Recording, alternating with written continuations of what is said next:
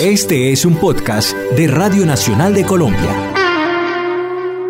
Hola, bienvenidos a una nueva edición de Conceptos Clave, este podcast de la Radio Nacional de Colombia en el que analizamos hechos de coyuntura nacional con un poco más de profundidad y con la ayuda de los expertos. Hoy queremos hablar del papel de los medios de comunicación frente a ese momento clave que está atravesando el país y que es el del final del proceso de paz después de cerca de cuatro años de negociaciones entre el gobierno y las FARC en La Habana, Cuba.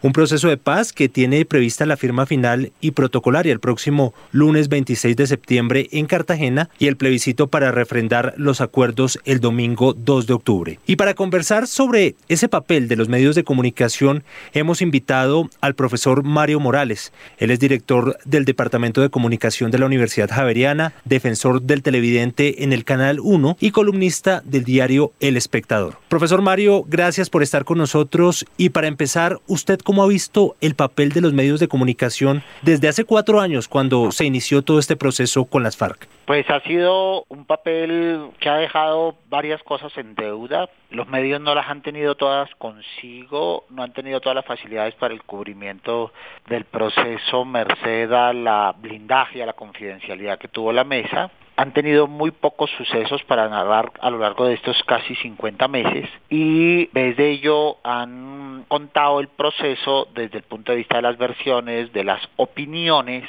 y de las declaraciones, lo que ha permitido que se eleve la temperatura del discurso aupada por también la dialéctica encendida de las redes sociales. De esta manera el cubrimiento ha sido emotivo, fragmentario, desde Bogotá, desde la perspectiva de las declaraciones y más mirando el quién que el qué. Claro, profesor Mario. En ese sentido, ¿cuál debía haber sido el papel ideal de los medios? ¿Qué debían hacer y qué es lo que no se ha hecho concretamente frente a todo este proceso? Usted me dice que muchas veces se ha cubierto desde Bogotá, que ha servido más bien para aumentar esa polarización que se da un poco en las redes sociales y con la ayuda de las redes sociales. ¿Cómo debería ser ese papel ideal de los medios? Pues eh, los medios sin duda tienen que mm, capacitarse, los periodistas necesitan capacitación, el país entero, digamos, fue sorprendido por la por los diálogos, no obstante que estábamos esperando el acuerdo de paz, el escepticismo hizo que ni los medios ni el país estuviesen preparados para el cubrimiento y es hora de hacerlo, es hora de cambiar la perspectiva narrativa, el tratamiento, hay que olvidarse de, de ese círculo de guerra en el que se narró la realidad nacional, esa perspectiva de enemigos, esa perspectiva de buenos y malos, esa perspectiva excluyente, esa perspectiva de darle más prevalencia a los sucesos sangrientos que a los hechos de paz. Y es hora de voltear la página y reclamar en el oficio nuevas alternativas donde contemos historias que tengan que ver con los hechos de paz, que cambiemos un poco el foco, pero sobre todo que acabemos con esa posición adversarista polarizante que en la cual se encuentra inmerso el periodismo y sus audiencias. Esa situación, profesor Mario, tiene que ver de pronto un poco también con quiénes son los dueños de los medios de comunicación, con tal vez unas líneas editoriales marcadas por ciertos intereses?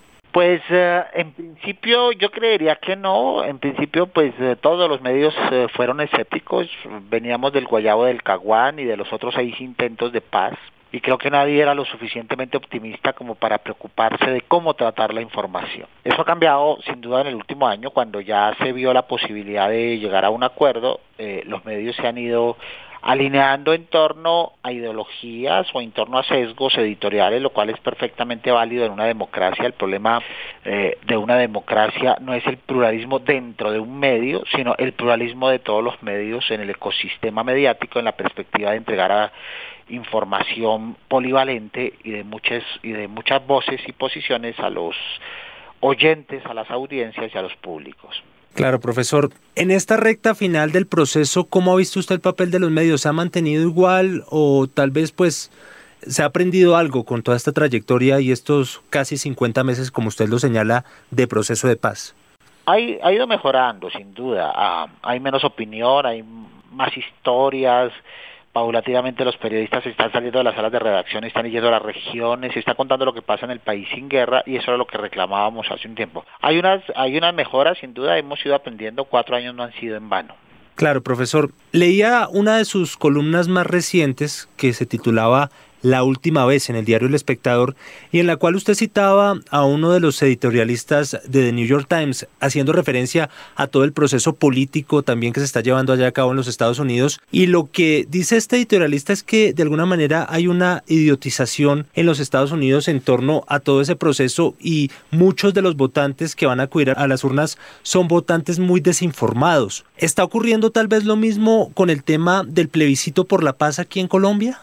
Está pasando aquí y en todas partes del mundo. Sobre los grandes temas, las audiencias no parecen tener mayor interés por culpa de ese tratamiento polarizante, estigmatizante y excluyente. Si, si nos mantenemos en esa lógica, no vamos a lograr incorporar a las audiencias y las audiencias van a estar completamente desinformadas. Es un poco lo que pasa en el país. Aquí la gente toma posición, pero no sabe exactamente qué está pasando con el proceso de paz está a favor o en contra, pero no conoce los acuerdos y eso obedece mucho a la excesiva emocionalización y fragmentación de la información que les está llegando. Decía Héctor Riveros en la silla vacía que la gente no tenía que por qué leer los acuerdos si tenía algo de sentido común y de lógica, porque pues se trata ni más ni menos que de acabar con una guerra de 52 años. ¿Usted coincide con eso o cree que los colombianos sí de todas maneras tienen que leerse las 297 páginas que componen ese acuerdo? Sin duda que es mejor leerlo que no leerlo, pero esa no debe ser una condición absoluta. Eh, el acuerdo está redactado en términos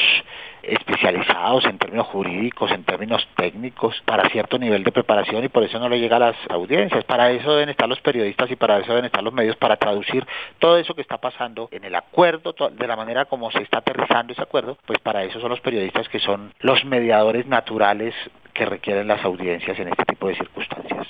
¿Cómo ha visto el cubrimiento de los medios de cara a ese plebiscito por la paz del 2 de octubre?